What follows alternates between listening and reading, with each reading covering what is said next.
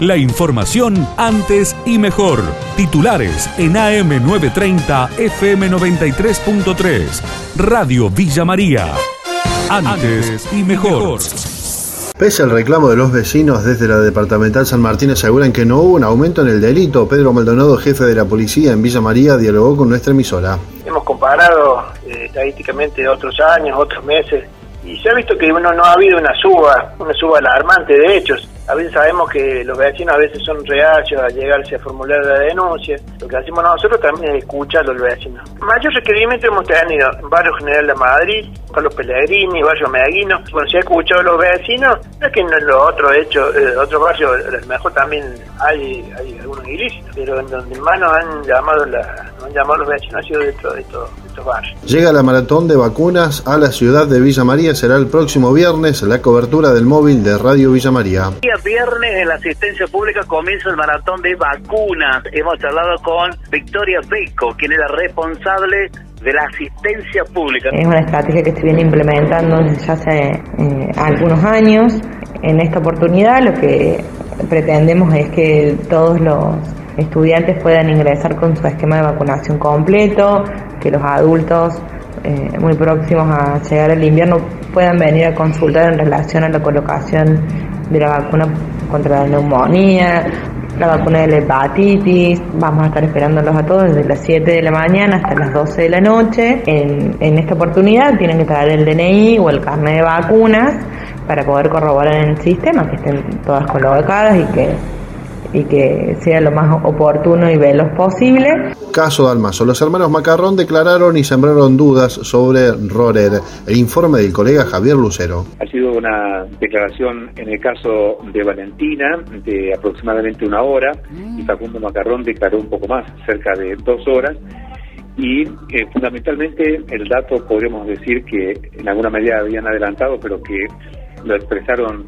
en toda su magnitud durante la audiencia ha sido que apuntaron contra Michel Rorer, este empresario que era amigo de la familia y sobre que apuntaron con sus sospechas, ¿no? En el caso de Valentina, señalando que se trataba de una persona que miraba mucho a su mamá, que era una persona para ella violenta, que en un momento en un campo en el que estaban eh, pasando un día, él arrojó a su mamá eh, a la pileta en el caso de Facundo también fue más eh, duro con las calificaciones sobre errores. Bueno, señaló de una presunta relación con él por parte de su mamá.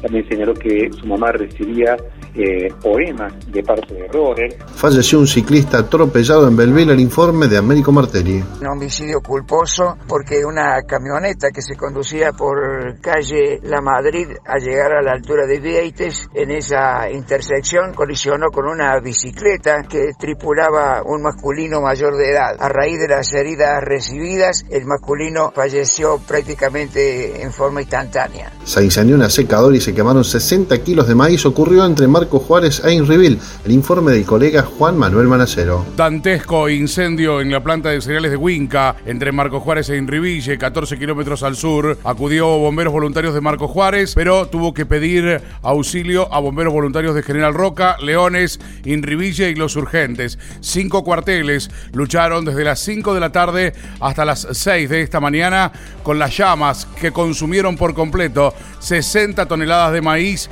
y la secadora de granos que tenía la planta allí en la zona rural. Los precios de los alimentos por las nubes, ¿qué hacemos con la producción? Alejandro Ferrero, productor cabañero, fue consultado por Radio Villa María. Aplicar la ley de abastecimiento en algo que tenemos superproducción es una locura este, tremenda y, con efectos catastróficos. No hace tantos años, 2006, 2007, perdimos 12 millones de cabezas. La consecuencia fue la disminución de la oferta y el aumento de la carne en el mostrador. Con la carne tan sencillo, nada más hay que tener mirada, como digo yo, como a largo plazo. Culturalmente, el, ciudadano argentino, la mayoría come carne con hueso, y justamente es la que no se exporta. Abriendo las exportaciones, aumentando la producción, gana el país, gana los productores, gana el consumidor, y bueno, ganamos todos. Los, países productores de, alimentos, y sobre todo los que estamos en, América, por una, una cuestión lamentable que es la guerra, tenemos una oportunidad histórica que se da muy pocas veces